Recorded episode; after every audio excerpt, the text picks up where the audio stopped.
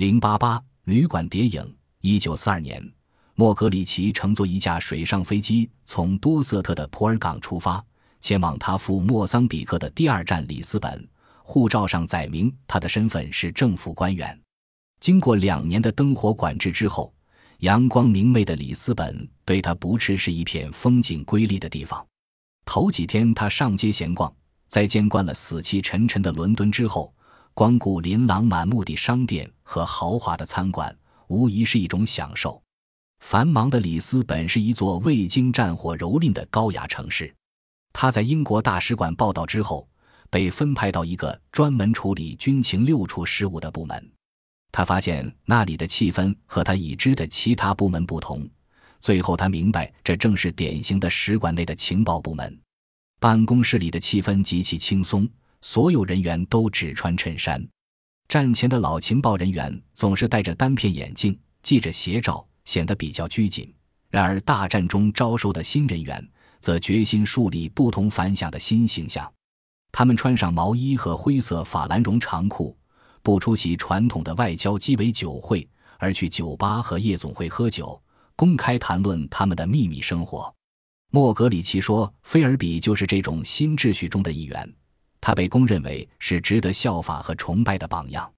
五月九日，莫格里奇拿到前往洛伦索马贵斯的签证后，搭船离开里斯本。他随身携带了许多外交邮袋，准备交给各个港口的英方代表。他奉命严密保管这些邮袋。洛伦索马贵斯就像一个衰败的地中海游览胜地，老一套的海滨饭店和出售明信片、纪念品的小摊。夜里则是卡巴莱，只有歌舞、杂耍表演助兴的餐馆或夜总会和赌场的天下。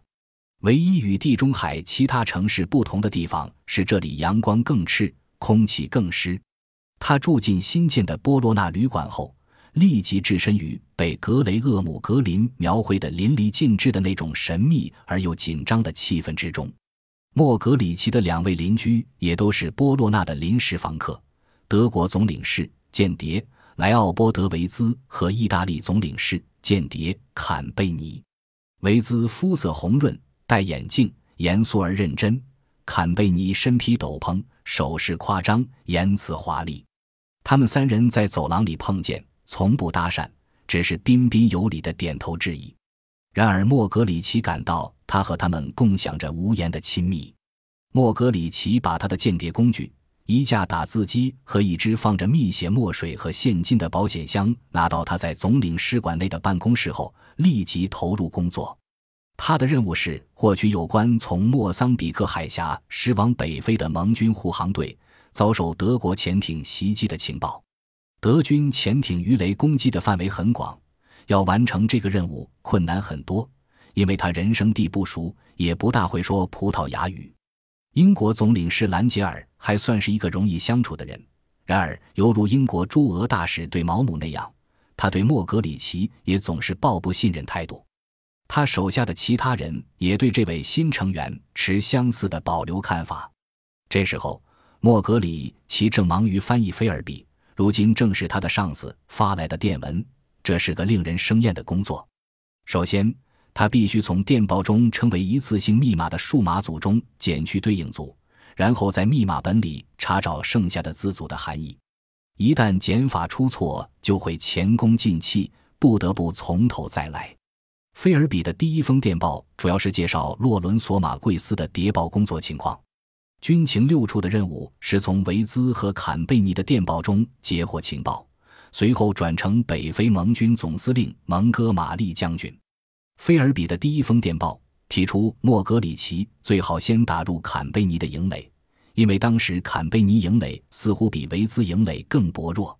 莫格里奇仔细考虑了他的第一次打入计划，最后决定把坎贝尼夫人作为薄弱防线来突破。坎贝尼夫人身材娇小，不太漂亮，但是活泼开朗。